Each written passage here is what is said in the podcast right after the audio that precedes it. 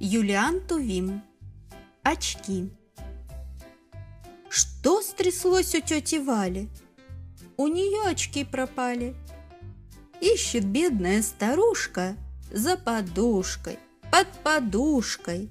С головой залезала под матрас, под одеяло, заглянула в ведра, в крынки, в боты, в валенки, ботинки.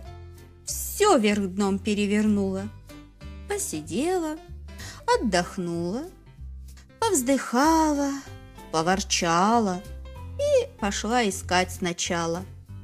Снова шарит под подушкой, снова ищет за кадушкой, засветила в кухне свечку, со свечой полезла в печку, обыскала кладовую. Все напрасно, все впустую, нет очков у тети Вали – Очевидно, их украли.